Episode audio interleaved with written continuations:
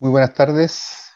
Eh, dando inicio al seminario sobre ley de cambio climático, eh, se agradece la presencia de las personas que están, se han conectado a esta, esta actividad y eh, participarán en, esta, en este seminario destacados profesores y profesoras y especialistas en lo que ha sido tanto la tramitación y también en el debate de la ley de ley marco de cambio climático que ya está prácticamente, se ha sido publicada hace un mes y nos acompaña el profesor eh, Iván Hunter Ampuero, quien es profesor de la Facultad de Ciencias Jurídicas de la Universidad Austral, la profesora Pilar Moraga Zariego, profesora de la Universidad de Chile y del Centro de Derecho Ambiental, y actual directora del Centro de Derecho Ambiental, la profesora Verónica Delgado Schneider, quien también es profesora de la Universidad de Concepción, y el abogado Felipe Díaz Borque, quien es actualmente jefe de gabinete del subsecretario del Ministerio de Medio Ambiente. Em, la ley de marco climático, de cambio, de cambio climático ha significado eh, abordar algunos tópicos que son relevantes desde el punto de vista del enfoque que otorgarán los distintos invitados, eh, ya sea desde el punto de vista de la, eh, la, litigación entre tribunales ambientales o las posibilidades de la litigación entre tribunales ambientales, y también aquellos instrumentos de gestión que son incorporados en esta ley.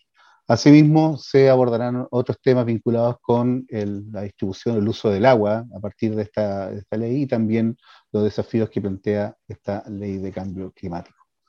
Para los que están participando, eh, está habilitada la aplicación de preguntas y respuestas, las cuales serán respondidas al final de las exposiciones de los cuatro eh, académicos y especialistas que están participando. Damos la palabra, por lo tanto, al profesor Iván Hunter, que tiene sus 15 minutos para exponer. Muchas gracias. Buenas tardes. Saludar a todos y a todas los que nos están acompañando el día de hoy en este seminario. Eh, primero que todo, quisiera agradecer a la Facultad de Ciencias Jurídicas y Sociales de la Universidad Austral de Chile por eh, permitirnos organizar este seminario donde la idea es que podamos conversar sobre la regulación del cambio climático que comienza a instalarse en nuestro país con eh, la dictación de la ley marco de cambio climático. También agradecer a las profesoras Verónica Delgado de la Universidad de Concepción y a la profesora Pilar Moraga de la Universidad de Chile por haber aceptado amablemente a participar de este seminario. Em, como profesor de la facultad, eh, me siento particularmente honrado en poder contar con ellas. Eh, son dos especialistas en la materia, participaron además activamente eh, incansablemente, por lo que nos han podido comentar en la elaboración de la ley, por lo tanto son personas que eh, han tenido una actividad académica importante vinculada con la nueva ley de cambio climático. En este sentido, también quisiera agradecer a Felipe Díaz, que prontamente se incorporará a este seminario para que, porque él nos puede dar su perspectiva desde la implementación de la nueva ley de cambio climático. Mi ponencia em, trata de vincular eh, el litigio climático con los tribunales eh, ambientales. Y desde esta perspectiva me gustaría eh, contarles un poco la regulación que se instaló en materia de cambio climático y tribunales ambientales con esta nueva ley. Partamos por algunas cosas que me parecen que son eh, fundamentales de eh, poder dejar instalados en una primera aproximación a esta, a esta materia. El litigio climático, por regla general, no es precisamente el paradigma de la gestión del cambio climático. Eh, uno, uno, entiende que el litigio climático en realidad debiese ser la última forma de regular las cuestiones vinculadas al cambio climático. Eh, no obstante que si uno revisa las experiencias comparadas, ha existido un enorme avance en, este, en distintas latitudes, en distintas partes del mundo. Sin embargo, yo considero que trasladar a los tribunales decisiones de alto contenido regulatorio no es siempre razonable en un Estado de Derecho porque quienes tienen que, em, de alguna manera, dar cuenta de las decisiones que se adoptan en esta materia son las autoridades elegidas políticamente. Ahora bien, a mí no me cabe duda tampoco de que el avance de las instituciones, especialmente de aquellas nuevas y novedosas en un sistema jurídico, se ha logrado mm, siempre desde la acción de los tribunales. y quizás en materia ambiental eh, es uno de los sectores, al menos en Chile, en que la labor progresiva que han tenido los tribunales ha sido fundamental para instalar ciertas temáticas ambientales dentro de las prioridades políticas. ¿ah? Y esto sucede por, una cuestión bien sencilla. Los tribunales pueden resolver asuntos que muchas veces la política no tiene incentivos para hacerlo, o asuntos en los cuales existen distintos intereses eh, en tensión eh, que presionan para uno u otro sentido, que hacen en definitiva de que la regulación sea particularmente difícil de instalar en un determinado sector eh, y precisamente ese sector es el ambiental. Yo creo que probablemente han sido esas las factores o las consideraciones que tuvo la vista el legislador para instalar el litigio climático en el contexto de nuestra legislación nacional y específicamente respecto de los tribunales ambientales. Por eso que yo me atrevería, en una primera instancia, eh, distinguir entre lo que eh, entre lo que podríamos denominar una litigación directa, es decir, litigación vinculada derechamente con instrumentos de gestión climática contenidas en la ley marco de cambio climático y también incorporada es la ley 20.600 sobre tribunales ambientales, y una litigación que podríamos denominar indirecta u oblicua, que está vinculada con instrumentos de gestión ambiental en general. ¿ah? Aquí doy cuenta, por ejemplo, de la incorporación de la variable climática en el contexto de la evaluación de proyectos o actividades de naturaleza ambiental que va a tener que ser eh, posteriormente revisada eh, por los tribunales de justicia, también en el contexto de procesos o procedimientos sancionatorios por parte de la Superintendencia del Medio Ambiente, que son eh, incorporados también dentro del litigio ambiental propiamente tal, que ya está instalado en las competencias de los tribunales ambientales. Sin embargo, aquí lo que me quiero detener es lo que eh, se denomina litigación directa, es decir, cómo se configura en el contexto de la nueva ley de cambio climático las competencias de los tribunales ambientales eh, y cómo se fue evolucionando de alguna manera la tramitación legislativa, quedando unas competencias acotadas, pero de una legitimación bastante amplia en algunos casos. Partamos entonces con lo que eh, al respecto nos eh, vamos a revisar. Primero, qué puede ser objeto de control. Segundo, el ámbito de control, es un control deferente o sustitutivo. Y por último, cómo se configura la legitimación en la eh, nueva ley respecto de los litigios climáticos. Partamos de la base que el artículo 48 del proyecto de ley, que ya es ley, ¿no es cierto?, modifica el artículo 17 de la ley de tribunales ambientales, incorporando dos competencias específicas para el tribunal ambiental. Primero, le permite conocer de las reclamaciones que se interpongan en contra de normas de emisión de gases de efecto invernadero. Esto pareciera ser una, no, pareciera ser novedad porque los tribunales ambientales ya conocían de eh, normas de emisión, eh, del, control respecto de normas de emisión. Lo que hace la ley, sin embargo, es, especificar de que se trata de normas de emisión de gases de efecto invernadero. Y segundo, se incorpora el numeral 10, donde esto sí es una novedad que se permite conocer a los tribunales ambientales las reclamaciones que se interpongan en contra de las resoluciones que se pronuncian sobre proyectos de reducción o absorción de emisiones de gases de efecto invernadero. Estos son dos instrumentos de gestión climática, por lo tanto, una especie dentro de los instrumentos de gestión ambiental, y que su objetivo eh, es obviamente permitir a, Chile de aquí a largo plazo, ¿no es cierto?, hasta 2050, llegar a la neutralidad en cuanto a emisiones, que es el gran propósito, el gran objetivo que tienen todos los instrumentos de gestión eh, climática que se van a incorporar en nuestro ordenamiento jurídico.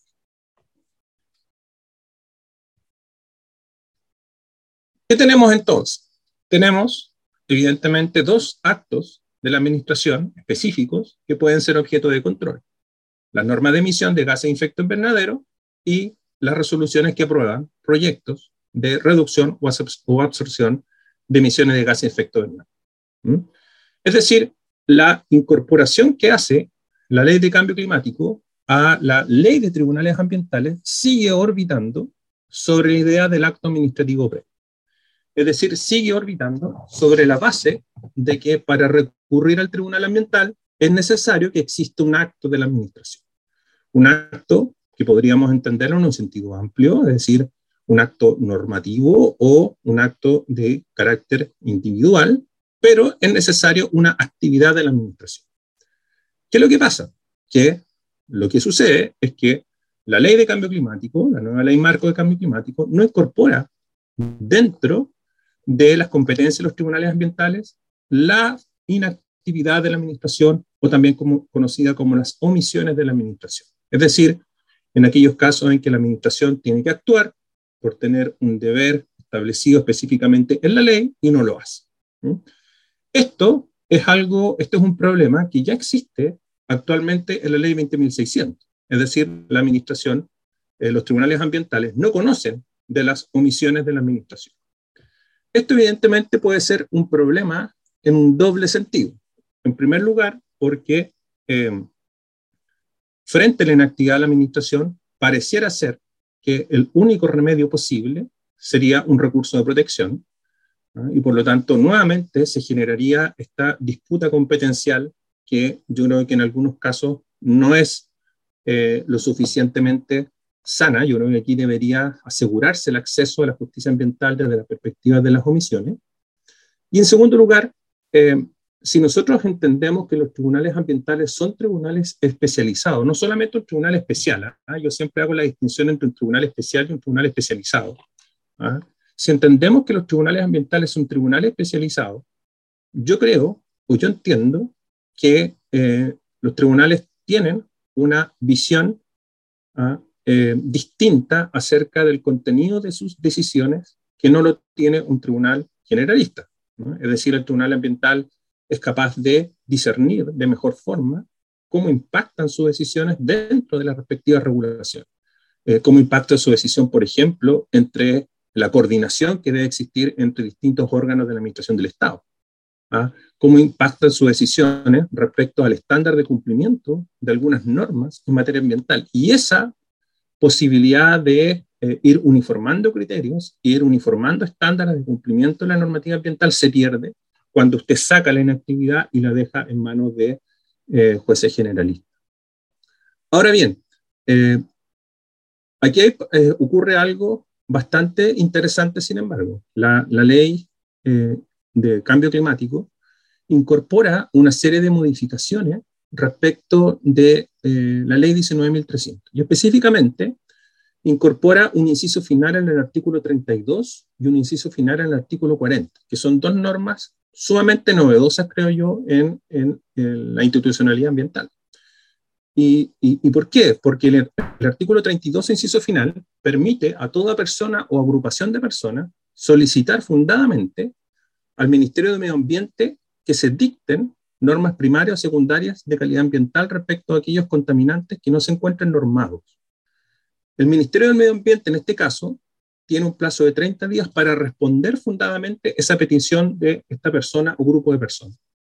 Porque es una cuestión novedosa, porque yo creo que eh, a partir de esta respuesta fundada que pueda dar la administración, puede irse generando una suerte de litigación oblicua respecto de la inactividad de la administración. Es decir, eh, lo que va a pasar, o lo que puede pasar, más bien dicho, es que esta persona que solicita este pronunciamiento al Ministerio de Medio Ambiente termina en el Tribunal Ambiental litigando acerca de si la respuesta que otorgó la Administración respecto de su solicitud de regular un determinado contaminante, norma primaria o secundaria, está o no está lo suficientemente fundada.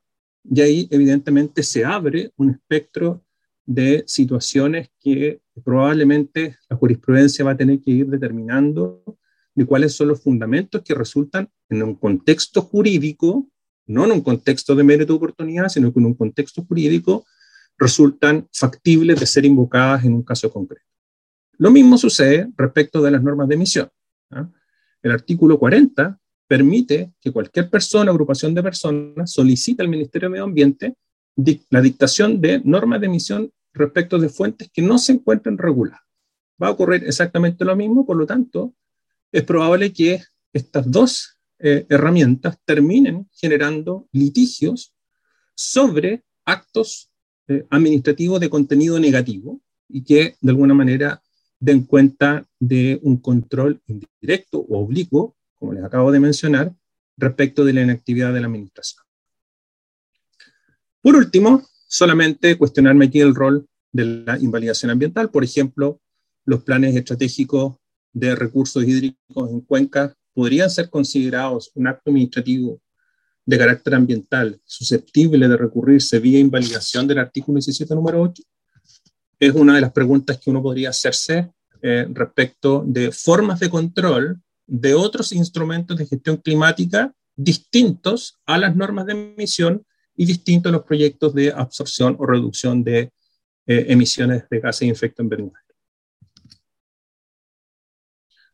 Tribunal competente, bueno, aquí hay una, una suerte de contradicción en la ley. ¿ah? Em, me parece que, que, es bastante, no sé si será tan vital en realidad, porque uno puede llegar fácilmente a una interpretación, pero ahí uno ve que hay una cierta contradicción en la misma ley, porque el artículo 14 señala que el tribunal competente para conocer de la impugnación de normas de emisión es el que tenga jurisdicción sobre la zona del territorio nacional en que se aplica el respectivo decreto.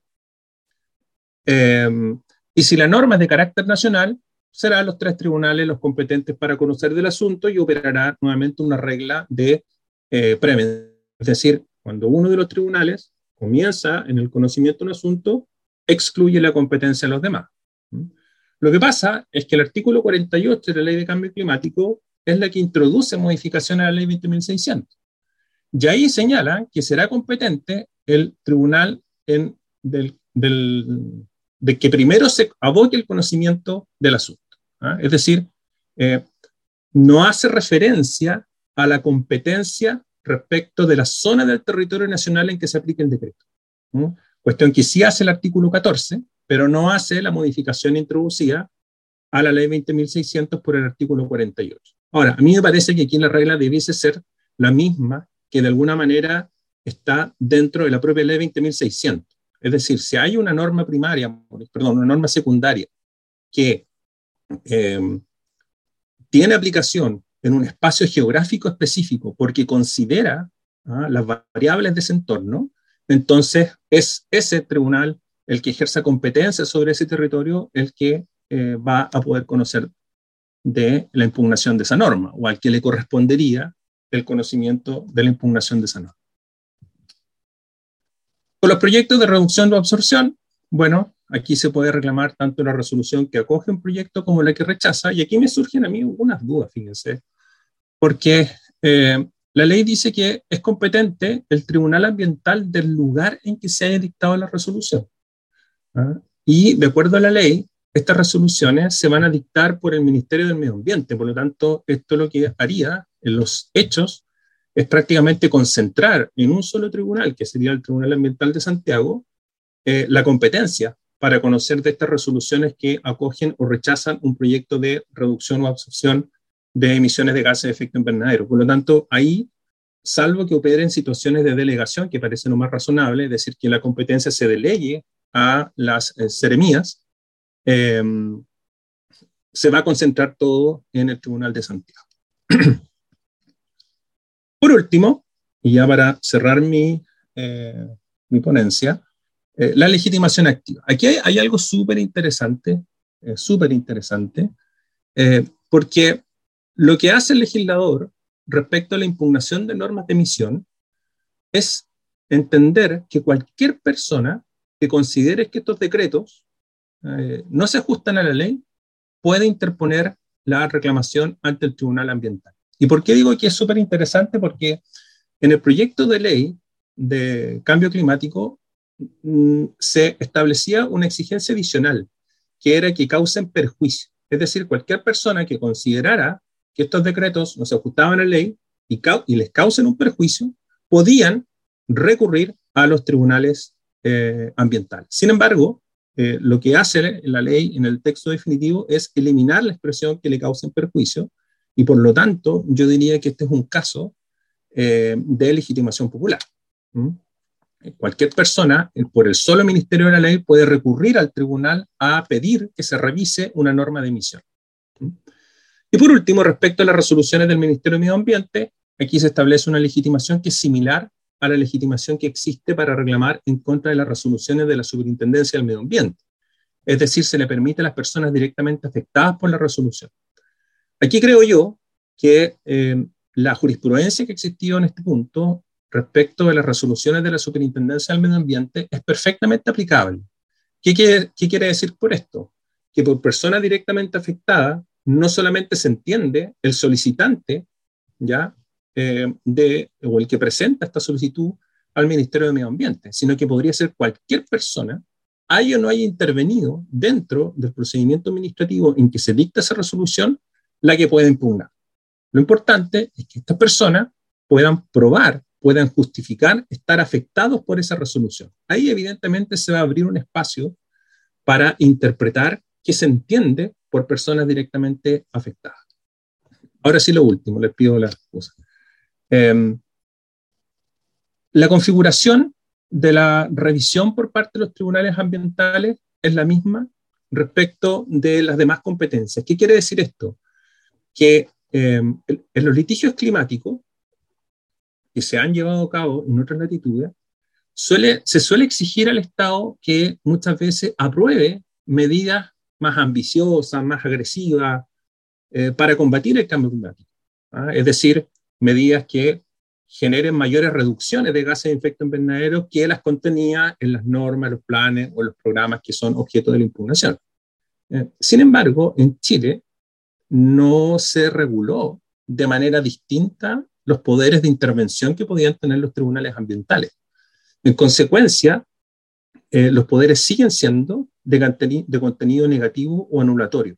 ¿Y por qué esto es importante? Porque en la confección de planes, programas y de normas hay un contenido discrecional importante por parte de la administración, porque no es el legislador el que dirige la actividad administrativa, es la propia administración la que tiene que crear las reglas, crear los planes, crear las medidas sobre la base de los fines que el legislador le determine. En consecuencia, eh, el control que pueden realizar los tribunales es un control negativo anulatorio. Eh, ¿Qué quiere decir? Es un control que verifica que esa regulación que está haciendo la administración sea conforme a ciertos límites. ¿ah? Eh, haya observado, por ejemplo, procedimiento administrativo, etc. No puede el Tribunal Ambiental en su decisión señalar cuál es la regulación que considera más adecuada o más correcta. Tampoco puede indicar cuáles son las medidas para combatir el cambio climático que sean más idóneas, ¿no es cierto?, o que sean más apropiadas en un determinado contexto.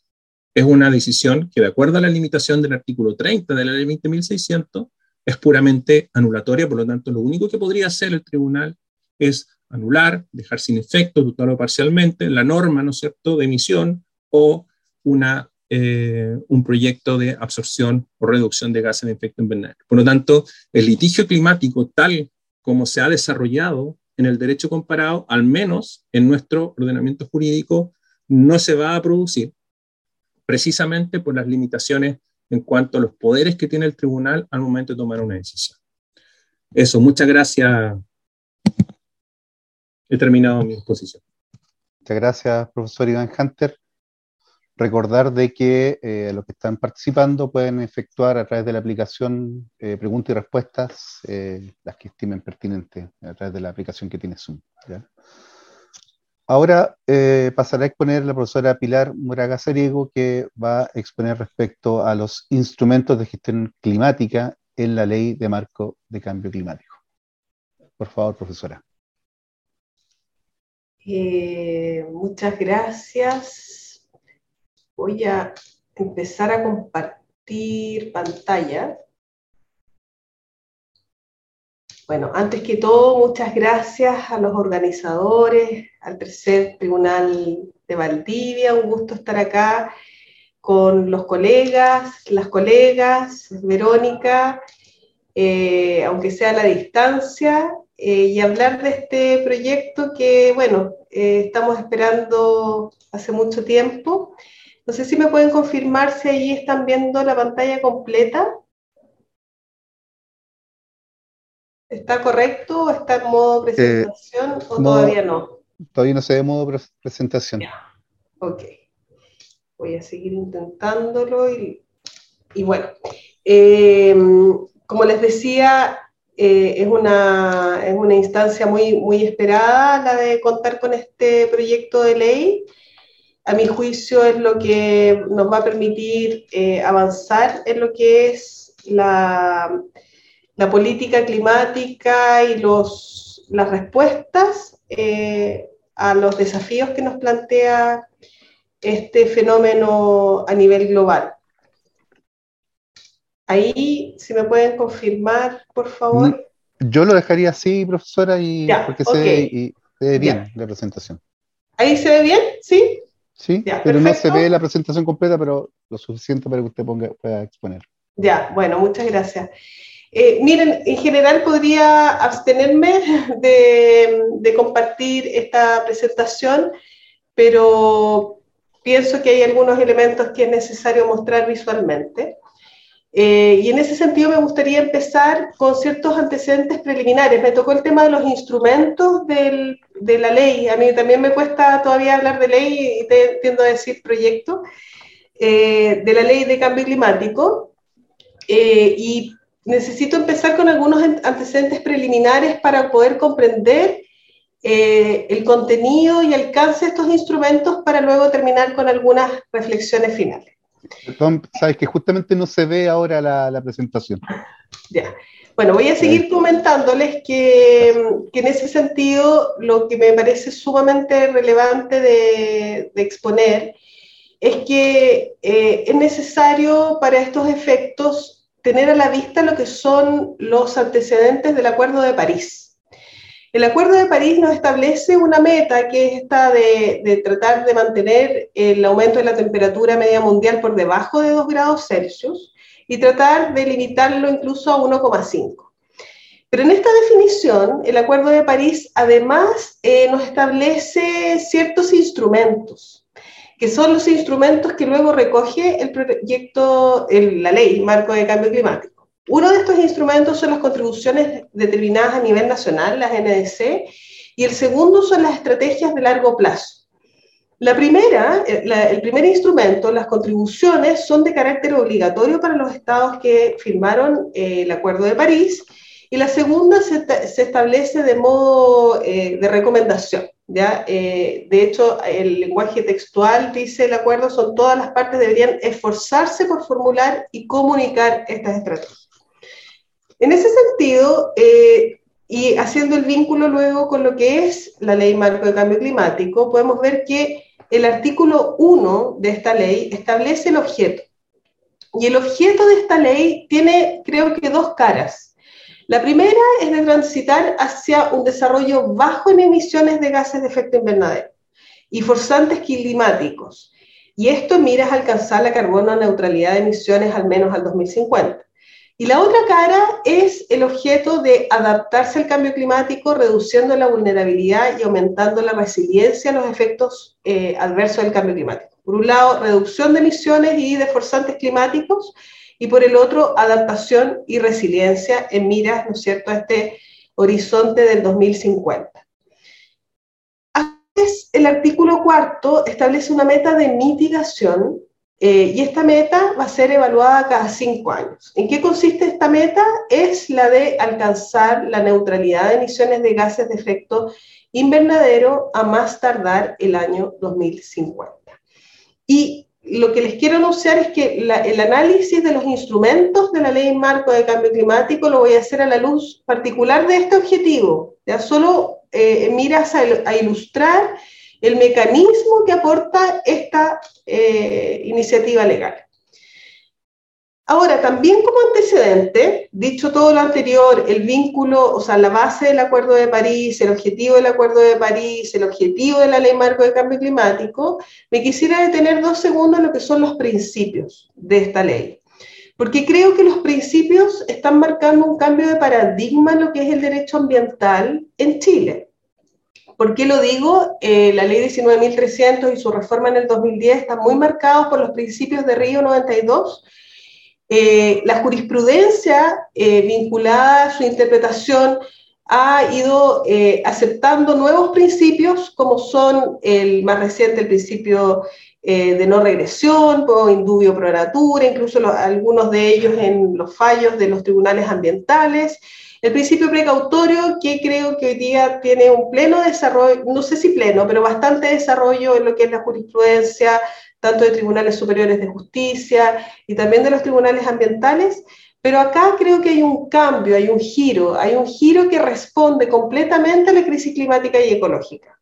¿Y cuál es este giro? Es eh, considerar primero lo que es, este, si tuviéramos que englobarlo, quizás yo lo, eh, me referiría a lo que es un principio de solidaridad, de equidad, de justicia climática. Creo que eso es transversal al, a la ley y creo que es transversal a los principios. Eh, lo vemos aquí en pantalla, el principio de equidad y de justicia climática asociado a lo que es el enfoque ecosistémico también. Entonces, estamos viendo por una parte quizás un, un camino, una vuelta hacia un enfoque más ecocéntrico, eh, al reconocer el enfoque ecosistémico y con un fuerte componente de equidad y justicia que incluye también las generaciones futuras. ¿ya? Esta justicia que se refiere a los actores más vulnerables, pero también a los territorios, a las comunidades, etc. Bueno, y, en paralelo a eso se consagran eh, otros principios como eh, los más recientes que nombré delante, como el de no regresión, y se fortalecen otros como el precautorio, preventivo, de participación ciudadana. También me gustaría eh, destacar dos principios que me parecen sumamente relevantes para lo que voy a exponer más adelante, que es el de transversalidad y el de coherencia. Porque esta ley lo que hace es eh, hacer de las recomendaciones que hace la OCDE en el 2016, dar respuesta a aquello, en el sentido de establecer obligaciones y responsabilidades de manera transversal a los órganos del Estado, cuestión que esta ley lo hace estableciendo responsabilidades a los ministerios sectoriales, pero también a los gobiernos regionales y a los eh, municipios. Y el principio de coherencia. ¿Por qué saco a colación este principio? Porque como ustedes lo ven en pantalla, estos principios eh, parten diciendo que los instrumentos de gestión del cambio climático deben ser complementarios y congruentes para potenciar sinergias y evitar contradicciones, con el fin de generar una mayor efectividad en el desarrollo de medidas de mitigación y adaptación. Y todo esto en miras al objeto que yo anuncié recién del artículo primero en materia de mitigación y de adaptación. Esto va a ser muy importante para lo que voy a concluir en la, eh, la presentación. Si nos vamos a los instrumentos eh, de la política climática o los instrumentos de gestión de la política climática, aquí aparecen resumidos. Eh, como les anuncié anteriormente, esta ley recoge lo que es la NDC o la contribución determinada a nivel nacional que es obligatoria para los países según el Acuerdo de París y además recoge también la estrategia climática a largo plazo. Junto con ello, que es una novedad, ah, la estrategia es una novedad y que es una sugerencia en el Acuerdo de París como lo anunciado anteriormente. Además, refuerza lo que es la, es dictación de planes sectoriales de adaptación eh, y de mitigación y establece, de hecho, todos los ministerios que van a tener que dictar eh, cada uno de estos planes.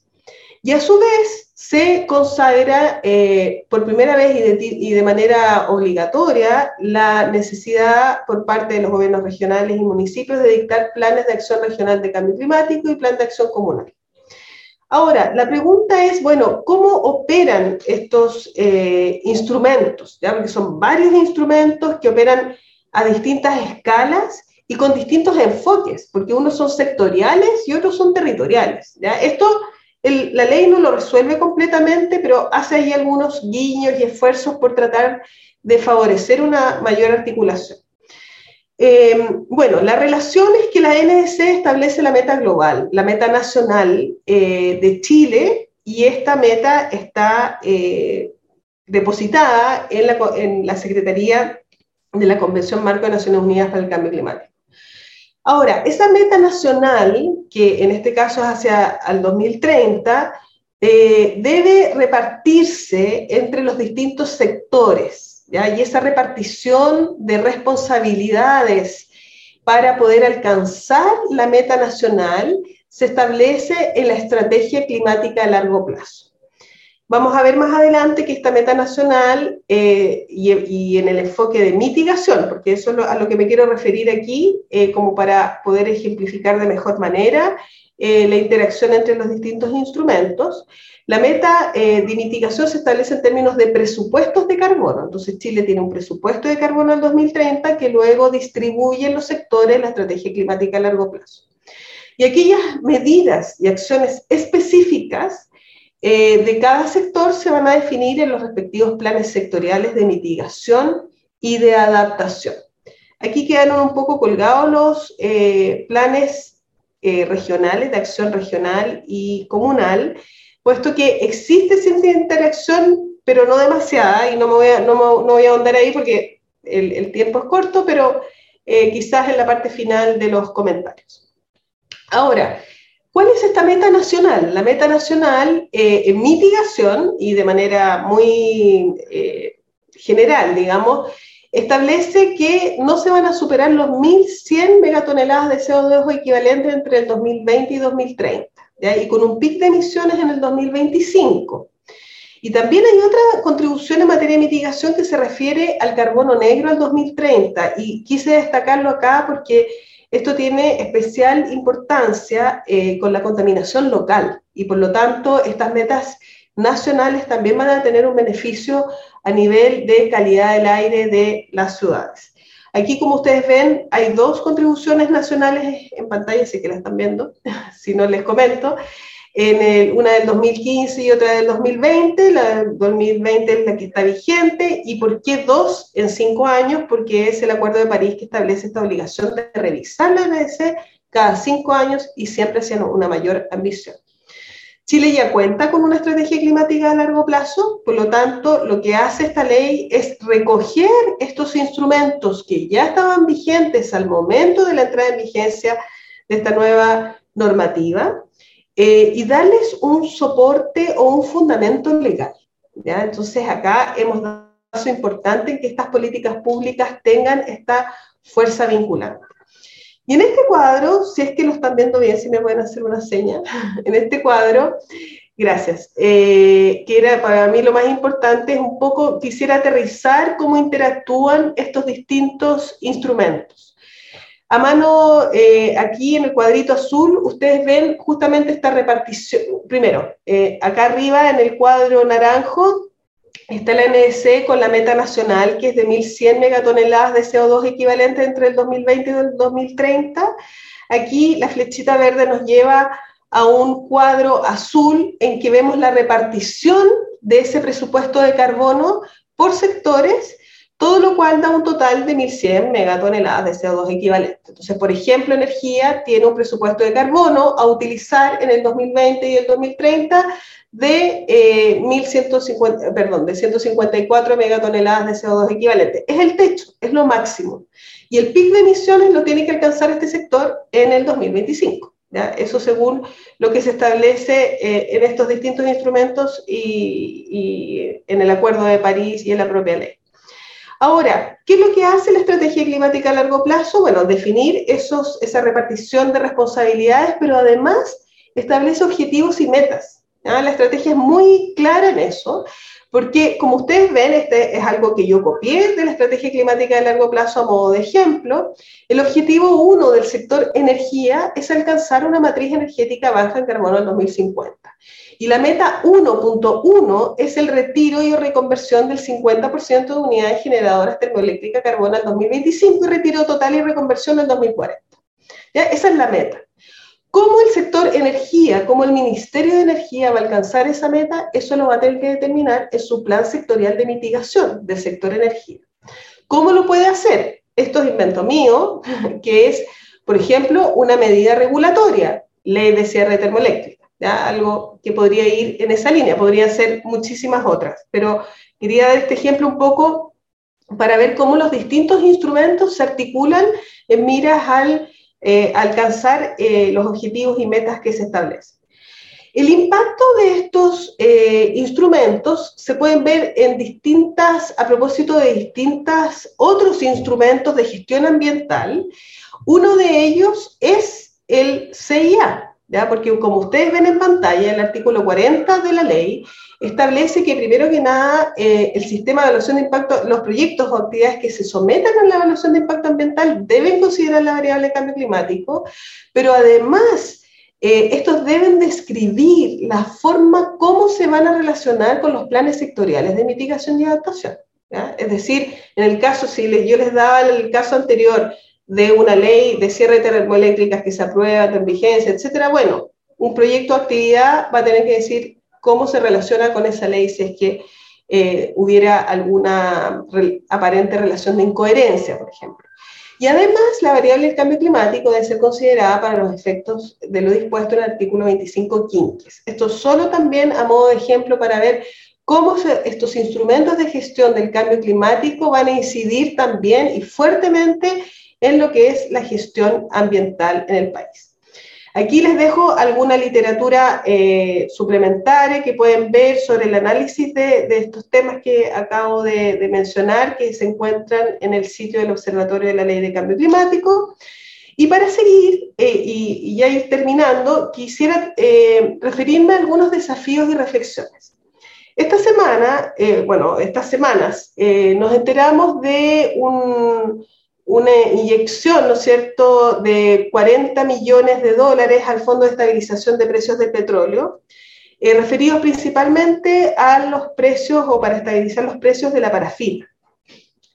Y yo me pregunto eh, legítimamente hoy con este proyecto, con este proyecto de ley que ya entró en, vigencia y que está plenamente operativo, cuán eh, compatible es con la normativa y con los principios que se establecen en, eh, en la ley. ¿ah? este, en este sentido, solo quisiera destacar y pasar revista, así de manera muy genérica, respecto del rol del Ministerio de Hacienda, que es muy relevante en, el, en la ley marco de cambio climático. El, el, Ministerio de Hacienda, por ejemplo, firma la contribución determinada a nivel nacional, es decir, la, eh, eh, firma el decreto en el que Chile se comprometió a alcanzar o tener este presupuesto máximo de carbono al 2030 de 1.100 eh, megatoneladas de CO2 equivalente.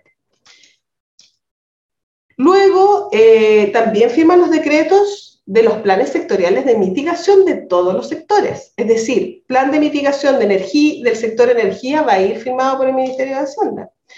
También los planes sectoriales de adaptación. Eh, a su vez, debe este ministerio elaborar la estrategia financiera de cambio climático, que fíjense la relevancia que tiene, porque va a establecer los principales lineamientos para orientar la, contribución del sector público y privado hacia la consolidación de un desarrollo neutro en emisiones de gases de efecto invernadero y resiliente al clima. Y en ese sentido, entonces, eh, además, elaborar un informe de inversión climática. ¿Y qué, relevancia tiene este informe? Bueno, que es un reporte que da cuenta de la inversión con incidencia en cambio climático al año calendario anterior, con especial énfasis en adaptación. Todo lo anterior nos dice que no sería posible que el próximo año, en esta fecha, estemos viendo una fotografía como esta, en que el Ministerio de Hacienda conjuntamente con el Ministerio de Energía, inyecten eh, fondos públicos para la estabilización de combustibles fósiles. Claro, hay un desafío grande, porque este fondo estaba destinado justamente a la parafina, que es un combustible que usan las familias chilenas para calefacción en un invierno que por lo demás ha sido muy frío. Y ahí viene el desafío complejo, porque cómo avanzamos justamente en, este, eh, en, la, realización de los principios o en la implementación de esta ley a la luz de los principios entre los cuales se encuentra la equidad, entre los cuales se encuentra la justicia climática y entre los cuales se encuentra también la coherencia y transversalidad.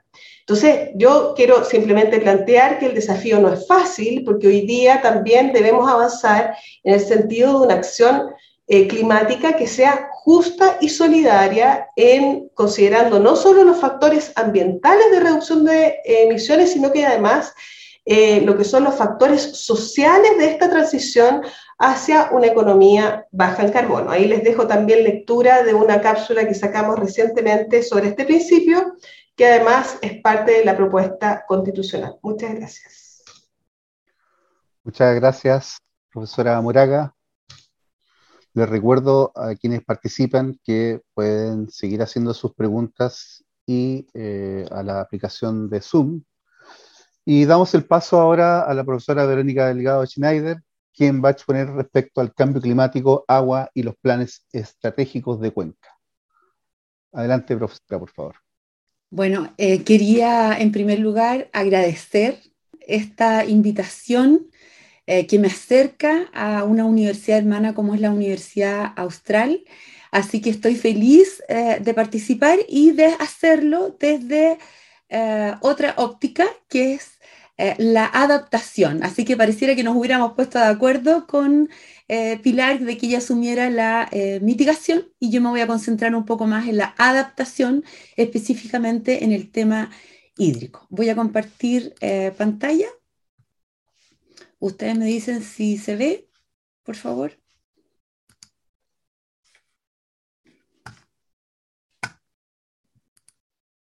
No se ve. Todavía no, se ve. A ver.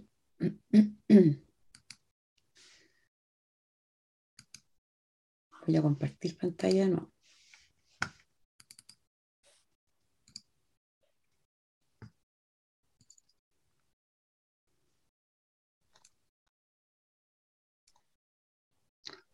Ahora eso, compartir pantalla completa. Ahí sí. Perfecto. Sí.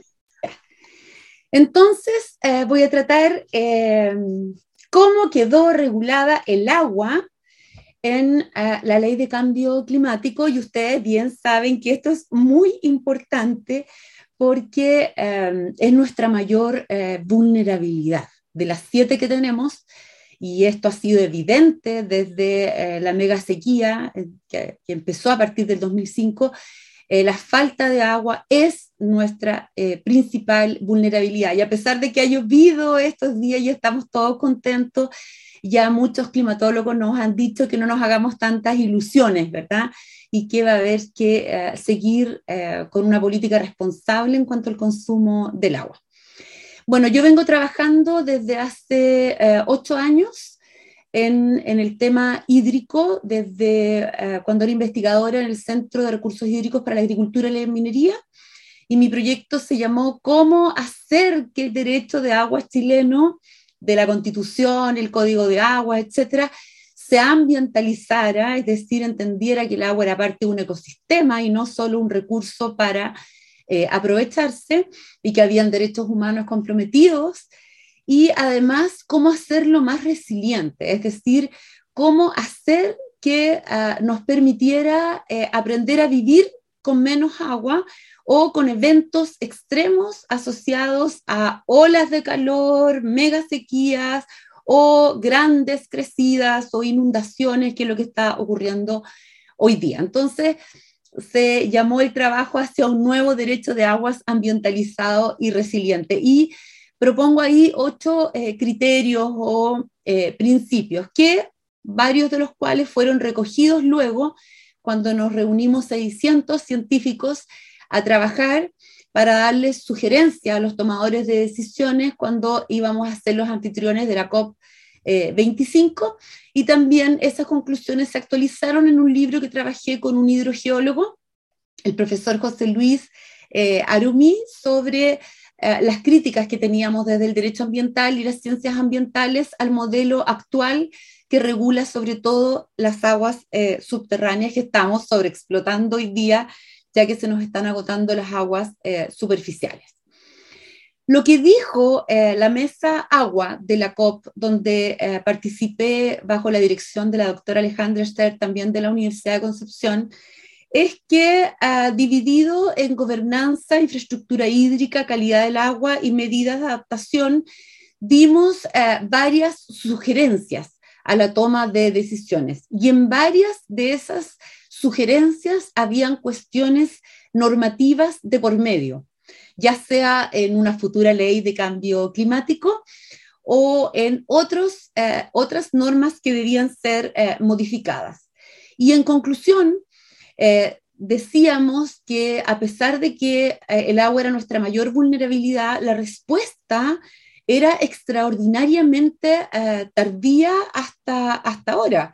O sea, de hecho, a esa fecha, el 2019, cuando preparábamos la, la, nueva contribución nacionalmente determinada de Chile, todavía no estaba elaborado el plan de adaptación a los recursos hídricos y había muchos otros ya elaborados. Eh, dijimos que había que tener cuidado con caer en una mala adaptación y, por ejemplo, concentrarnos solo en infraestructura gris como los 26 embalses que hasta hoy día figuran en la propuesta eh, del, del, gobierno y que, por ejemplo, podríamos optar más bien por las soluciones basadas en la naturaleza, como soluciones mixtas, que lamentablemente el derecho era parte del problema, incluyendo la constitución, el código de aguas anclado en el aprovechamiento, donde no existen usos prioritarios y tenemos a gente en Petorca sin agua, donde no se respeta el ciclo hídrico porque hay ríos seccionados y donde el código de aguas no tiene normas para cambio climático, salvo unas pero menores normas sobrecrecidas eh, que no sirven de mucho y la típica norma de la sequía extraordinaria que les dice a las organizaciones de usuarios, es decir, solo a los que tienen derechos de agua, pónganse de acuerdo en la distribución y si no se ponen de acuerdo, yo dejé a, voy a redistribuir, cosa que ha hecho una vez en 40 años. Y todavía no tenemos gestión integrada de cuenca, ni ordenamiento territorial, por lo tanto, rural, por lo tanto, no evaluamos los efectos que los usos de suelo causan en la calidad y la cantidad de las aguas y siempre terminan uh, ganando eh, en los conflictos las normas sectoriales, mineras, agrícolas, forestales, por sobre las normas eh, ambientales. Ahora, esto eh, se ratifica en un estudio que lideró la profesora Milar Moraga en el CR2, que es identificar las normas legales para alcanzar la meta de carbono neutralidad, pero que también incluyó aspectos, por supuesto, de adaptación y de forma muy importante, eh, lo adquirió y, yo recalqué ahí con rojo cómo los expertos y luego eh, la participación ciudadana a la que fue sometida este estudio eh, recalcó por muchos que había que modificar en el tema agua la norma constitucional, el código de agua, el código de minería, que había que dictar una ley de ordenamiento territorial, de huella hídrica, que había que sacar la ley del SBAP del Congreso rápido, dictar una ley de suelo, que había que dictar más normas de calidad eh, secundarias del agua, etcétera. Es decir, lo que, lo que quiero decir es que, que la ley de cambio climático es, un hito muy importante, pero también hay otros hitos que podrían haber estado en ella, es decir, que ella podría aprovechar, habría podido aprovechar de cambiarlas, o eh, es lo que vamos a tener que hacer eh, después.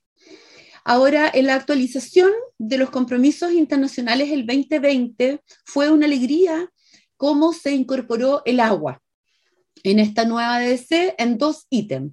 Respecto de los planes de adaptación, ya sabemos que se dijo que uh, una meta era actualizarlo, en el caso del agua era hacerlo por primera vez, que íbamos a desarrollar planes de acción regional, bueno, algo territorial, mapas comunales de vulnerabilidad, bueno, también territorial, y vamos a determinar los costos de la inacción, que yo creo que es una norma muy potente a la que no le hemos prestado la atención debida desde la doctrina, y que toda la evaluación de riesgos se iba a hacer eh, considerando los más vulnerables con un enfoque de género. Y para el agua y el saneamiento en general se reconoce que es el área de mayor urgencia eh, se define que vamos a tener que tener un indicador de riesgo hídrico, que vamos a trabajar en la huella del agua, que toda la infraestructura, por ejemplo, los embalses, también debían considerar los peligros a las personas y que esa agua em, eh, que ahí se iba a contener tenía que satisfacer primero el consumo humano en situaciones de riesgo y que teníamos que trabajar una política nacional de gestión del riesgo del desastre y no solo de los desastres. Y ahí se plantean formalmente en los compromisos de Chile tener planes estratégicos en todas las cuencas, que es el tema principal de mi eh, exposición. Y de no tener nada, es decir, de no tener nada respecto de los planes estratégicos de recursos hídricos en cuenca que deberíamos haberlo tenido desde el 80, desde el 81, cuando en el Código de Aguas se le otorga la facultad a la DGA de planificar, resulta que ahora tenemos estos planes estratégicos de recursos hídricos regulados en dos leyes.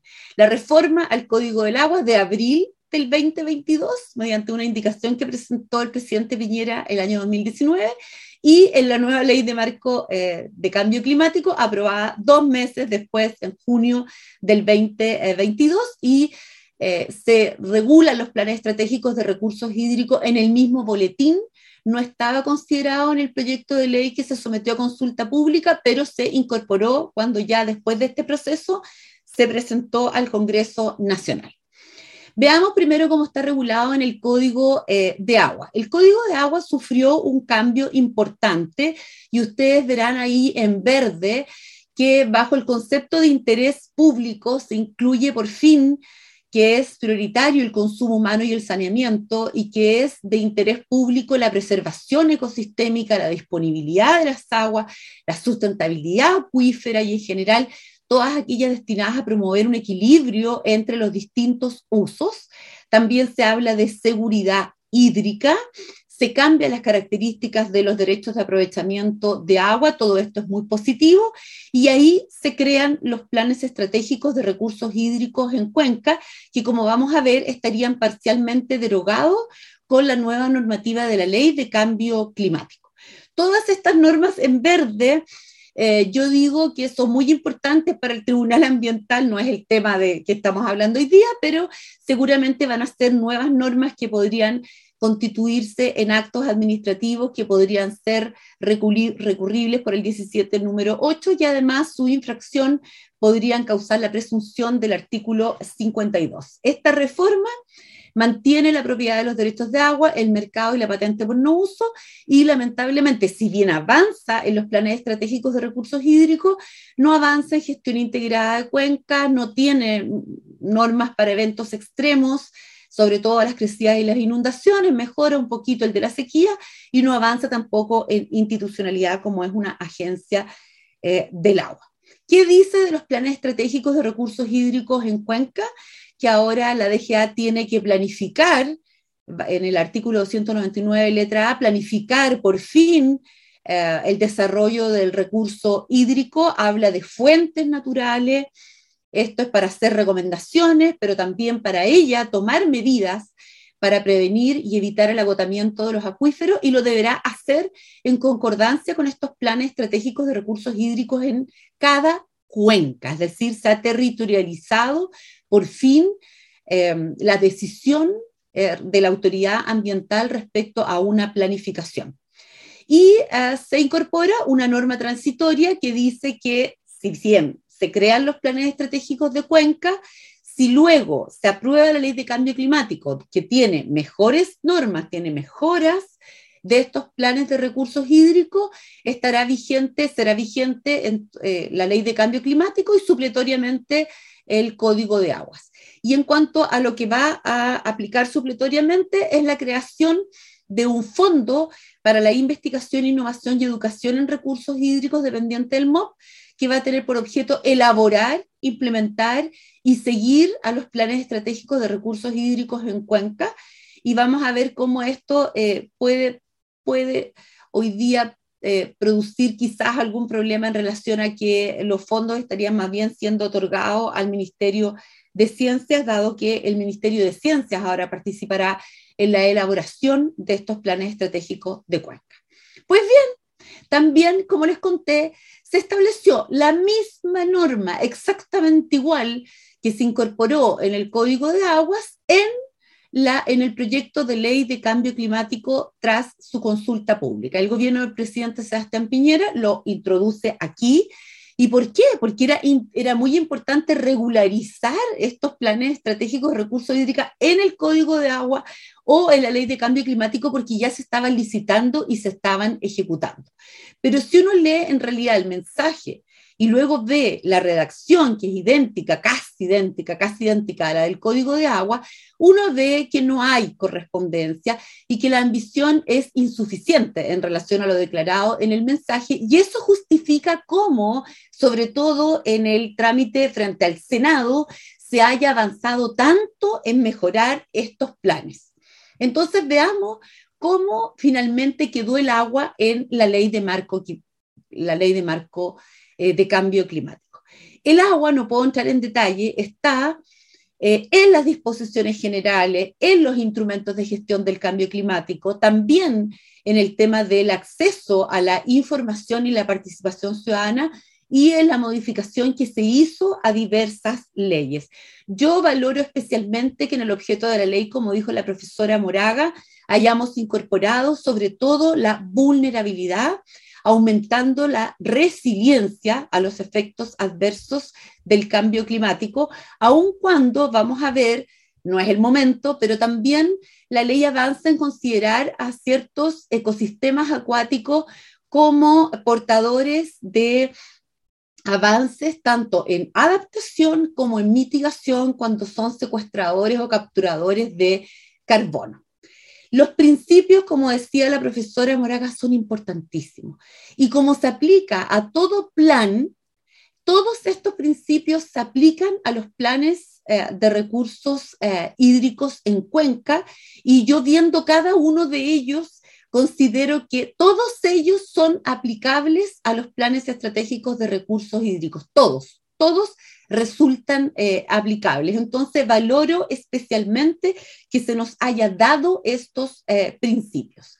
Por otra parte, también valoro las definiciones y he marcado con verde aquellas que se relacionan más a estos planes, a la adaptación al cambio, los aspectos adversos, la resiliencia climática, los riesgos vinculados al cambio climático y sobre todo la seguridad hídrica, las soluciones basadas en la naturaleza, la vulnerabilidad al cambio climático y los grupos vulnerables, porque eh, corresponden realmente a las recomendaciones que se hicieron también de la mesa agua de la COP. En la estructura de la ley sabemos que hay instrumentos de gestión a nivel nacional, regional y local. Y para nosotros son muy importantes que a nivel nacional estén los planes sectoriales de adaptación, a nivel regional los planes de acción regional y dentro de los instrumentos de gestión a nivel local están los comunales y están mis queridos planes estratégicos de recursos hídricos en cuencas. Son entonces instrumentos de gestión local. Y a nivel nacional tenemos el plan de adaptación de recursos hídricos que va a tener que hacerlo el MOB.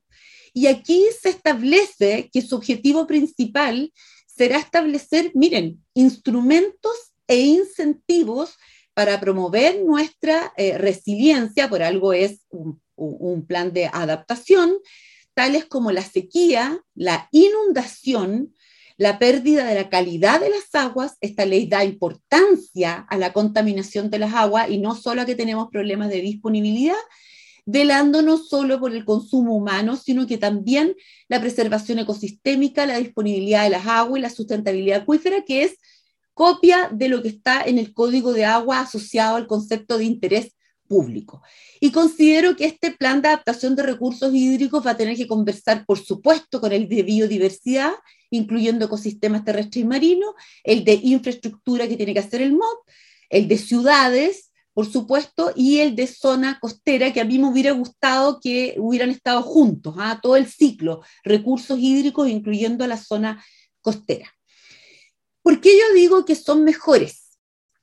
Los planes estratégicos de recursos hídricos en la ley de cambio climático, porque realmente, y ustedes lo pueden ver en esta eco-reflexión, se lograron 17 mejoras al texto. Y lo más increíble es que a medida que avanzaban las mejoras en la discusión de la ley de cambio climático en el Senado, eh, la DGA iba incorporando estas mejoras, que no eran ley todavía, en sus bases de licitación, y por lo tanto ya tenemos planes que han ido mejorando, sobre todo en relación a la calidad de las aguas. ¿Qué son los planes estratégicos de recursos hídricos o quién los elabora? Ya no los elabora solo la DGA, los elabora en conjunto, o sea, son igualmente responsables el Ministerio del Medio Ambiente, el Ministerio de Agricultura y especialmente Ciencia. Para nosotros desde las regiones, muy importante que estén incluidos los comités regionales del cambio climático. El objeto es avanzar en seguridad hídrica, incluyendo, por supuesto, también las, eh, los riesgos. Un reglamento expedido por el eh, tendrá que decir cómo elaborarlo, pero yo les digo que esto ya está en el fondo operando y tiene que haber una participación ciudadana de 60 días hábiles. Yo también me pregunto, como el profesor Iván Canter, si eso no reclamable y yo creo que vamos a tener que utilizar el 17 eh, número 8 quizás. Y se logró con puntos rojos, sobre todo en el Senado, eh, que se revisen cada cinco años y que se actualicen cada diez. Y tendremos que caracterizar la cuenca, hacer una modelación de ella. Se logró en el Senado con la, con la profesora Alejandra Ester que incluyéramos la modelación de la calidad del agua superficial y subterránea, un balance hídrico, además un plan de recuperación de acuíferos que considere cantidad y eh, calidad, también, y esto es lo más importante, un plan de medidas un plan de medidas que ustedes ven en verde incluye la conservación y preservación de la naturaleza y medidas concretas para hacer frente a los efectos como la sequía, las inundaciones y la pérdida de la calidad de las aguas. De hecho, en los planes que ya se han terminado, hay una especie de portafolio de acciones o medidas que a mí me siguen en todo caso pareciendo pobres en cuanto a la calidad de las aguas y el riesgo de inundaciones o crecidas, pero en eso podemos seguir avanzando. También vamos a tener una red mejora de eh, monitoreo, indicadores anuales de cumplimiento, la identificación de todos los organismos responsables de su eh, implementación y una plataforma que yo espero que lleve el Ministerio de Ciencia y que sea de público acceso. Al igual que la profesora Mirar Moraga, creo que esto es muy importante en otras normas y con esto ya voy terminando. En primer lugar, hay una coordinación entre todos estos instrumentos que decía la profesora Moraga que son muchos. En primer lugar, se dice, se dice, que los planes estratégicos de recursos hídricos en Cuenca deberán, estar, deberán ser consistentes con la estrategia, con el plan de adaptación y con ciertas políticas pero, y aquí me parece lo más importante que se logró en el Senado, que los planes estratégicos de recursos hídricos deberán ser considerados en los planes de acción regional, pero miren, por fin estamos logrando que se considere el agua al momento de planificar el territorio urbano y nuestra gran meta, ordenar el territorio a través de los planes regionales de ordenamiento territorial, que ustedes saben que no tenemos, no tenemos todavía conferida la eh, competencia, lo tenemos listos, nuestro PROT en la región del Biobío y en Valdivia están hechos y lo más importante es que se van a tener que actualizar porque van a, van a tener que determinar los usos de suelo en base a si hay agua hoy día y a 30 años y cómo está la calidad del agua hoy día y a 30 o 50 años, etc. Todos los instrumentos de planificación y ordenamiento territorial van a tener que considerar eh, las eh, eh, consideraciones ambientales relativas a la mitigación y adaptación en la evaluación ambiental estratégica, deberán considerar todos los instrumentos de gestión del riesgo de desastre y deberán elaborarse en coherencia con distintos otros instrumentos. En el CIA hay tres cambios importantes. Primero, la información de los titulares, que seguramente les va a costar encontrar, ¿verdad? el cómo vamos a evaluar eh, la, consideración del cambio climático, hay un año para dictar el reglamento. En segundo lugar, se modifica el 25 quinque y vamos a poder pedir la revisión de las RCA en base a la consideración del cambio climático, algo que ya estaba ocurriendo, pero se produce una modificación porque antes podíamos pedir, lo podía, la autoridad lo podía pedir de oficio o a petición del titular o del directamente afectado, las comunidades, y en cambio ahora solo es de oficio a petición del titular o a solicitud de la superintendencia. Creo que aquí ha habido, por cierto, una regresión. Y en tercer lugar, en el CIA, eh, se dice que ahora el titular también va a tener que referirse a si está o no su proyecto enmarcado dentro de los planes por ejemplo, sectoriales de adaptación y a los instrumentos de gestión locales. Y aquí, en lo regional y local, acuérdense, están los planes de acción regional, los planes de acción comunal y mis queridos planes estratégicos de recursos hídricos en Cuenca, donde entonces vamos a ver que se amplía la información que deberá entregar el titular, se ampliará la evaluación que ahora van a hacer los organismos en, que, colaboran en el CIA, vamos a ver si esta información se va a traducir solo en planes de contingencia o vamos a asumir esto como medidas permanentes para el futuro porque ya no vamos a hacer puente con la lluvia, con un, eh, no sé, un periodo de retorno de los, 100 años, de los últimos 100 años. No, miremos cuál va a ser la gran lluvia para los próximos 50 años. Y eh, finalmente creo que va a ser muy importante que cuando las regiones tengamos nuestros PROT y determinemos los usos preferentes de las actividades, nosotros vamos a poder con carácter vinculante sujetar a los proyectos a condiciones y como vamos a tener que mirar los planes estratégicos de recursos hídricos, yo creo que estas condiciones se van a transformar en el listado de acciones que tiene que terminar ofreciendo estos planes estratégicos de recursos hídricos y se los vamos a poder imponer a los titulares. La gran duda es si se configura aquí o no causales eh, de rechazo, si no se cumplen o no eh, estas eh, condiciones. Mis conclusiones son que esta ley es un gran aporte y que quizás es la primera ley elaborada con consulta pública y con la ciencia, donde incorporo, por supuesto, los aportes del CR2 y los aportes de tantas otras universidades que quisimos eh, aportar esta ley. Es una ley marco yo hubiera querido que fuera una ley que incluyera muchos más cambios legales, pero aprovechó de hacer algunos importantes. Creo que se asume adecuadamente el tema hídrico desde los principios, las definiciones y los planes. Creo que la vinculación del tema hídrico y los usos de suelo en área urbana y rural era imprescindible, que hay una articulación débil entre los instrumentos locales y los nacionales, pero que hay un margen suficiente para que mejoremos en las nuevas bases de licitación de los planes, en el CIA y en la evaluación ambiental estratégica. Muchas gracias y perdonen si me tomé un poco más de tiempo. Muchas gracias, profesora Delgado. Nuevamente, eh, a las que están asistiendo, por favor, hagan sus preguntas. El término de la actividad se van a efectuar esta pregunta para que sean respondidas por los que han participado en esta actividad. Por último, eh, me toca presentar a don Felipe Díaz Borges, que actualmente es jefe de gabinete de la subsecretaría del Ministerio de Medio Ambiente ha sido una de las personas que ha participado también en la discusión y la negociación de la ley de cambio climático, como también algunas de estas reglas. Su ponencia es sobre los desafíos de la implementación de la ley marco de cambio climático en Chile. Así que muchas gracias, Felipe. Muchas gracias, Francisco. Muchas gracias también a las profesoras y al profesor Iván Hunter por la presentación que realizaron. Eh, sí, debo decir que me dejaron sin temas para hablar.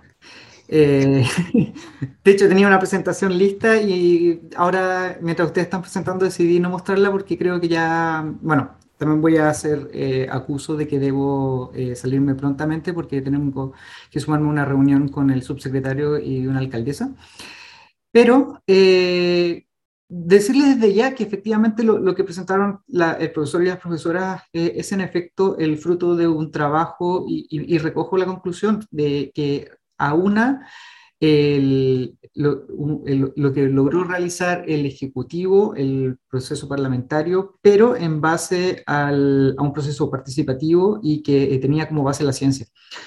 Eh, y a esto voy a sumarle, el, por lo cual me, me sentí convocado a esta reunión, eh, cuando conversamos con Francisco, el, el concepto que, que, estuve trabajando en, en, la última sesión de la interseccional de Bonn, que es la, el proceso que pasa entre las COP en, en Bonn, en, en, el contexto de la Convención Marco de Naciones Unidas sobre el Cambio Climático, en la COP es donde se negocia, pero todos los años, en junio, se, en Bonn se, se, adelanta un poco la negociación, se tienen ciertos espacios de negociación que se lleva a cabo a partir de los órganos subsidiarios, el de implementación y el de ciencia y tecnología. Y particularmente me tocó este año eh, facilitar un punto de agenda y, y también tener hartas reuniones. Y, me tocó también eh, en ese sentido representar al país y comentar un poco cómo hemos estado avanzando, además de, eh, de, prestar también y ofrecer nuestro, eh, nuestra cooperación a los países que, que, tienen similitudes con nosotros, a países que son países en vía de desarrollo. Que, que toman toda la política internacional y cómo la estamos llevando a nivel local. Y en ese sentido, Chile es uno de los países que, se puede, que se le llama punta flecha, en el sentido de que se tomó tempranamente, además de estar siempre cumpliendo todos los compromisos del Acuerdo París, los voluntarios y los no voluntarios, como por ejemplo, o sea, los, los exigidos y los no exigidos, como es la estrategia climática a largo plazo, que no, no, no es una exigencia, pero sí se llama a los países a realizarla, lo cual le da mucho más sentido al, al ciclo de la ambición que comentaba la profesora Pilar, que dentro del Acuerdo París, el ciclo de la ambición llama a los países a actualizar su eh, contribución determinada a nivel nacional cada cinco años en vista de los nuevos avances en la ciencia, particularmente en este caso, por ejemplo, el AR6 o, en su momento también el informe 1.5 del IPCC pero también, por otro lado, tener en consideración lo que va entregando la, el, los órganos subsidiarios, la convención,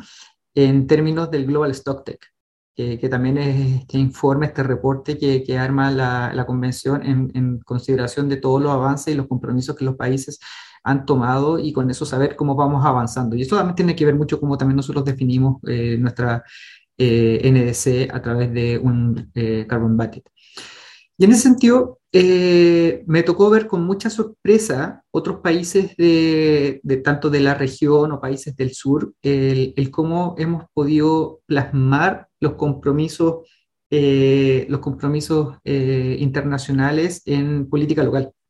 El hecho que nosotros hayamos generado que la NDC y la estrategia climática a largo plazo sean instrumentos vinculantes es un hito que muy pocos países tienen el hecho que nosotros llamemos a los sectores para poder eh, ayudarnos a, realizar estas acciones también es algo que usualmente es uno, uno de los mayores conflictos que los países en vía de desarrollo tienen, ya que todos tienen el, común problema de ir al Ministerio de, por decir algo, no sé, eh, minería, agricultura, y decirle, oye, tienen que ponerse las pilas con acciones para poder cumplir con nuestros compromisos. Y todos dicen, sí, bueno, eh, te, te, mando los papeles en dos meses.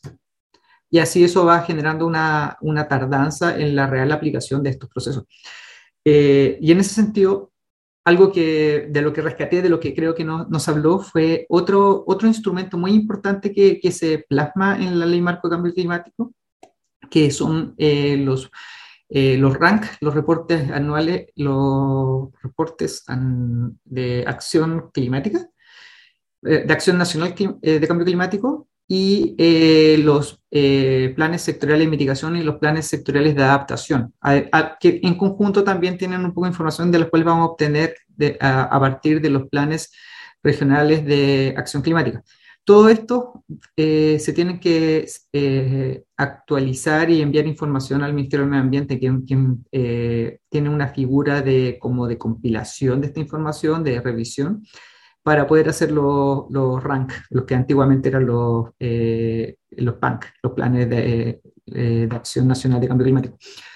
Y, este, y, la clave de, de, estos reportes es que dan cuenta de también eh, la implementación del marco reforzado de transparencia del Acuerdo de París. La convención antiguamente tenía un sistema de monitoreo, reporte y verificación que fue actualizado en el Acuerdo de París y finalmente se logró cerrar el libro de reglas en, de Katowice durante la COP26 en Glasgow, donde da, da, da, las instrucciones, las modalidades en cual cada una de las partes tiene que reportar eh, sus avances, sus inventarios eh, y sus necesidades que, tanto que reciben como, eh, como que entregan a otros países, a otras partes. Em, y eso hay, hay, una, es, una, es un reglamento que se terminó de construir el año pasado en Glasgow y que en esto eh, los, la, la, política que, eh, nacional que se genera en la ley marco a través de la, los planes sectoriales de adaptación y mitigación y luego el reporte en los, en los eh, RANC dan una, una facilidad a ciencia cierta de que vamos a contar con la información en, en el momento justo para poder luego reportarlo a los organismos internacionales eh, cada vez que son necesarios de entregar.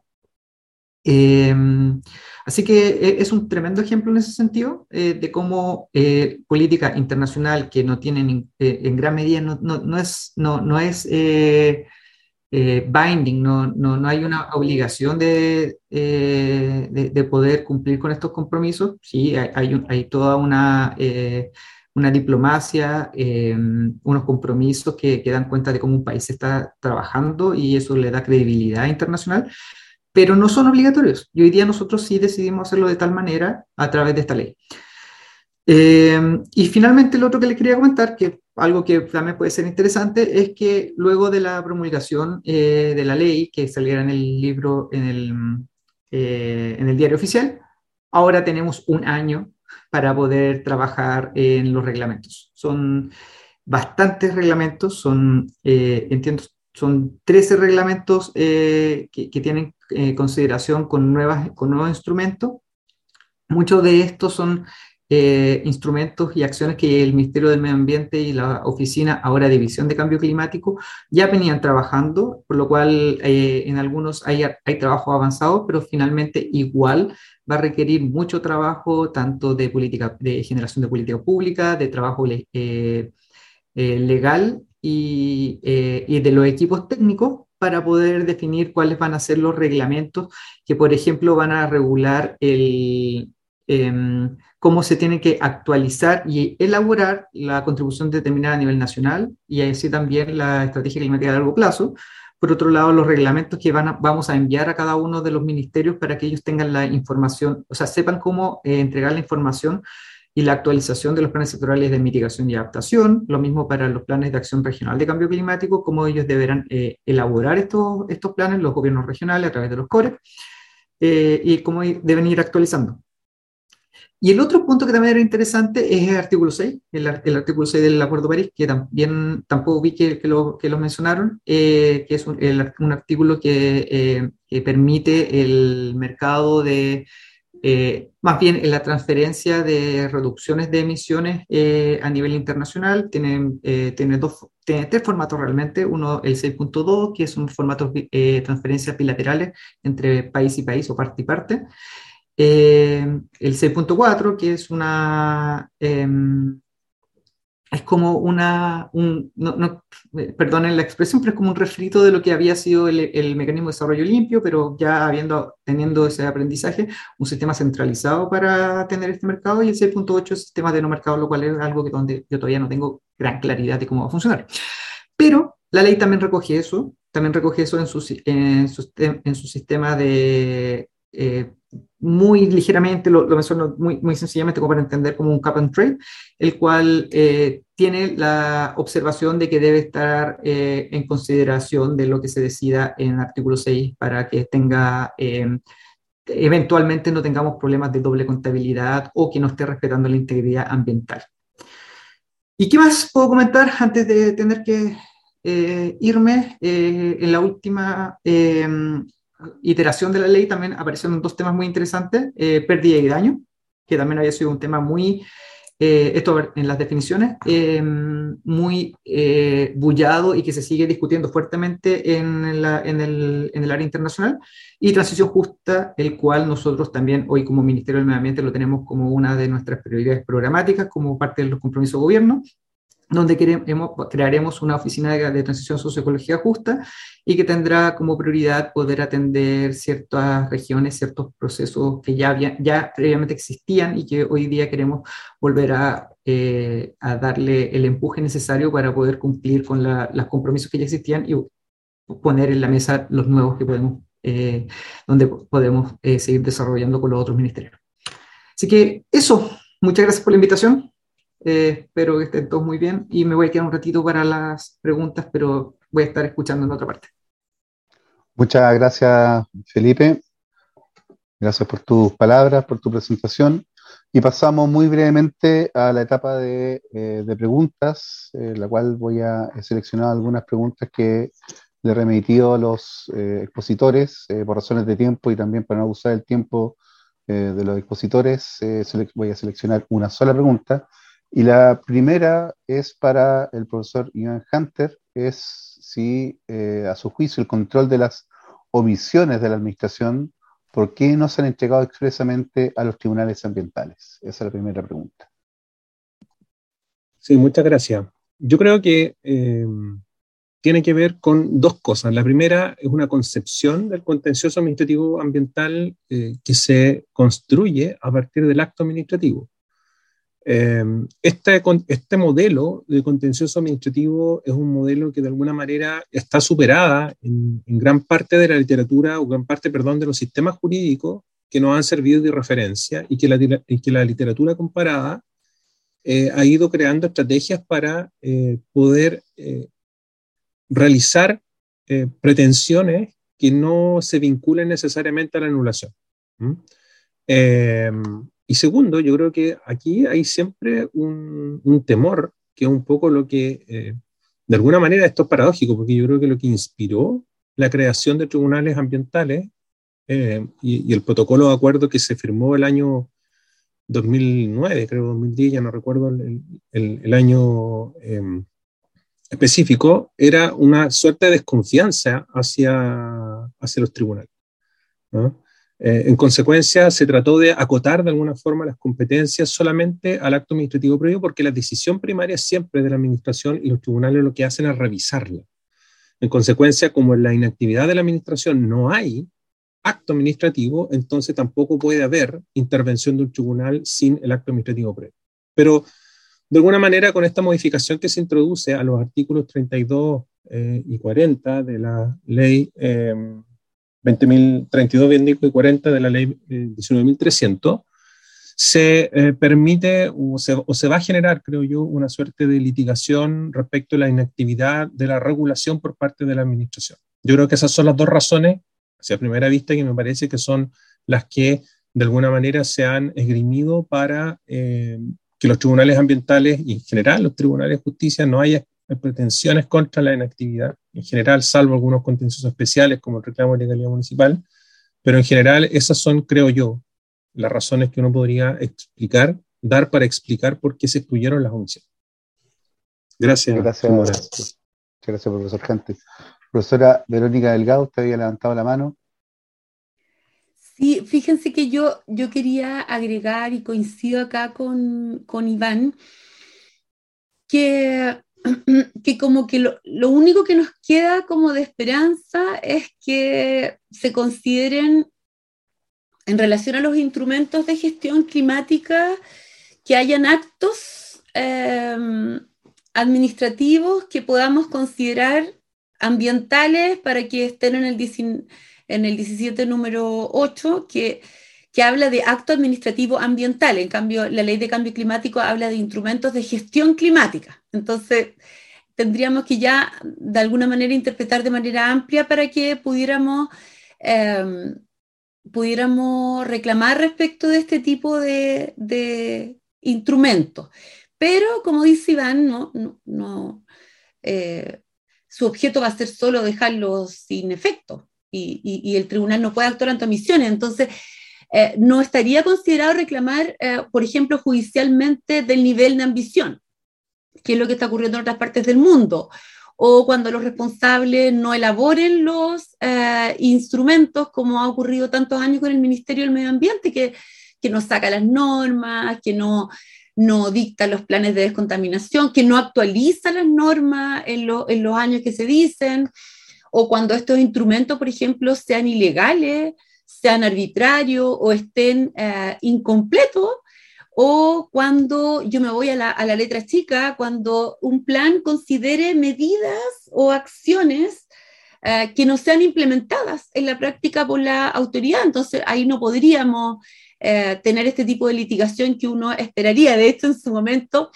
yo propuse una norma de litigación climática donde cualquier persona natural o jurídica que reside en el territorio donde se aplicara el respectivo plan, por ejemplo, el plan de recursos eh, estratégicos de Cuenca, podría demandar eh, cuando ellos no se hayan dictado, cuando no se ajusten a derecho o tratándose de medidas específicas, cuando no se hayan cumplido oportunamente o de manera satisfactoria y el tribunal competente podía reemplazar este tipo de medidas o acciones en casos de manifiesta regresión y siempre que contara con la información científica suficiente, porque el principio de regresión tiene límites también, y dentro de esos límites está contar con la eh, información. Y, yo daba un procedimiento que era el más parecido a la demanda por daño eh, ambiental, e incluso una recompensa, como es habitual en las acciones populares eh, de nuestra legislación, como el 948 del Código Civil y el artículo 2333. Y, la legitimación era cualquier persona, en el fondo, que reside en el territorio de aplicación del respectivo instrumento, pero no, no se ponía que tenía que acreditar un perjuicio o estar personalmente afectada. Así que yo creo que eso le faltó a nuestra ley.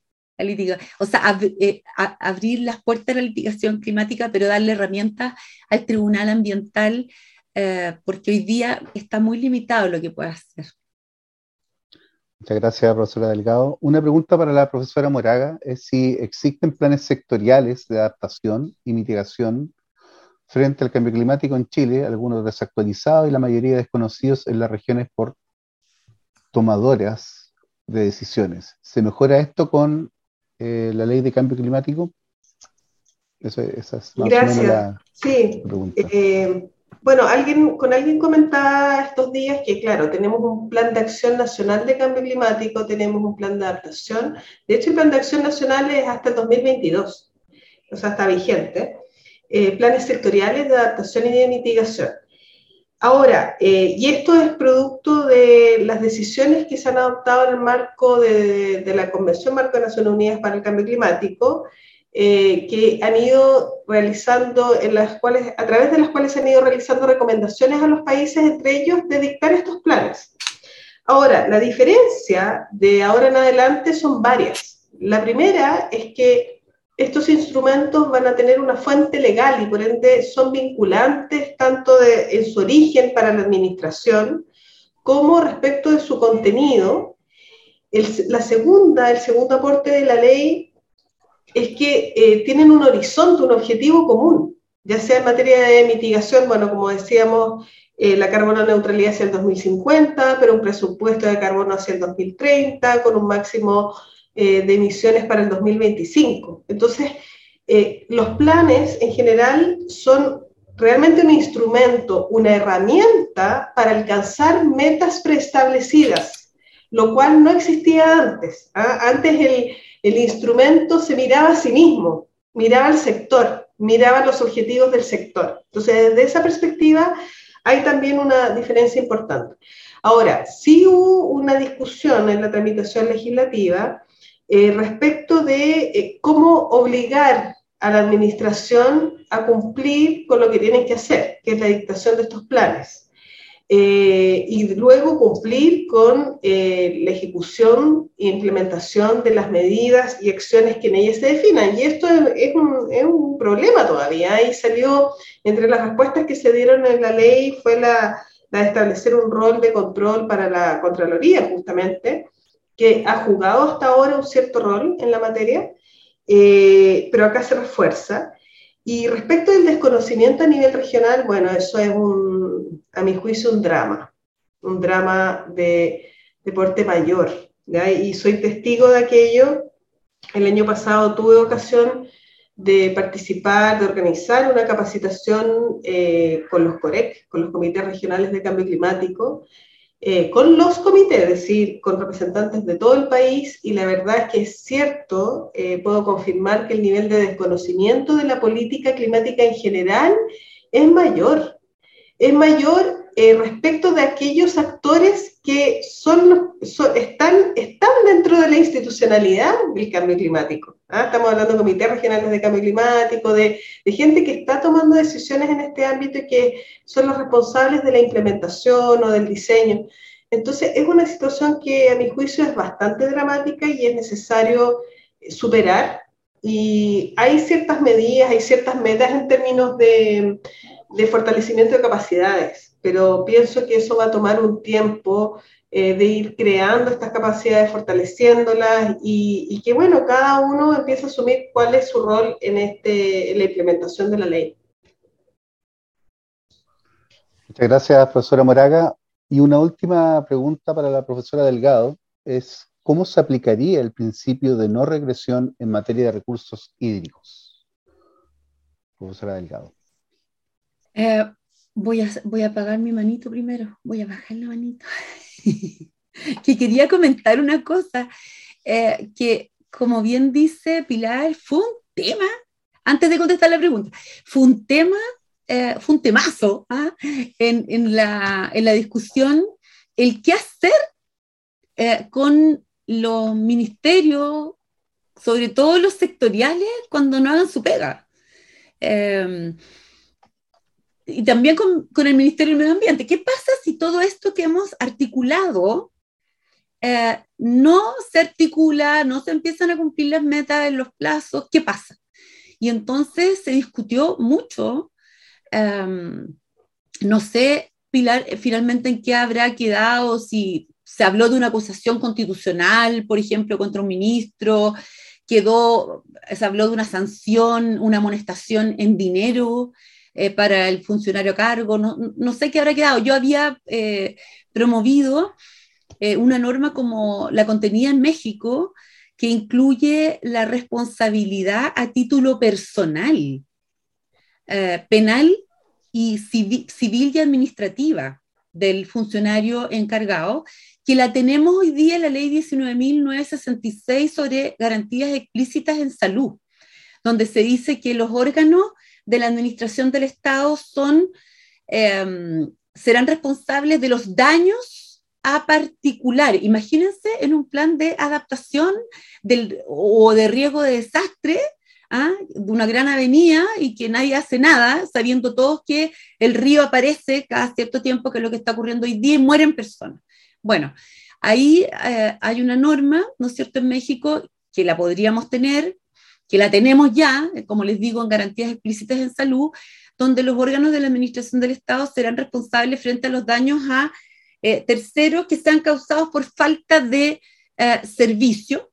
Nosotros le deberíamos agregar en materia de cambio climático, se había propuesto un plazo de cinco años y que después este servicio podía repetir contra el funcionario siempre que el funcionario a cargo haya hablado, hablado con culpa o dolo y que esto se entendía sin perjuicio de la responsabilidad penal y administrativa. Pero eso eh, no, no, no se discutió finalmente y yo creo que hace falta normas así porque estamos como cansados en ambiental y sería terrible que sucediera ahora en, cambio climático, que las cosas, que los planes y las normas no se dicten con la urgencia con la que estamos discutiendo eh, estos temas. Y ya contestando la pregunta, eh, en materia hídrica, el principio de no eh, regresión, el principio de no regresión está, estaría consagrado en la, en la, ley de cambio climático para todos los planes, para todos los instrumentos, por lo tanto, se incluye lo hídrico.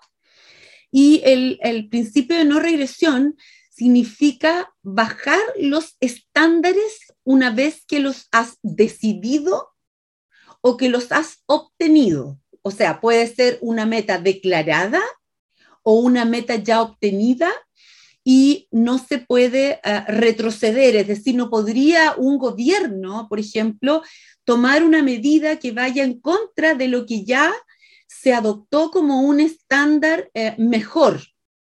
Y que, como decía la profesora Pilar, ahora por la crisis del el petróleo, estamos tomando una decisión que puede ser regresiva, pero que hay que considerar todas las variables también, ¿no? lo que causa económicamente a la gente, la vulnerabilidad, etc.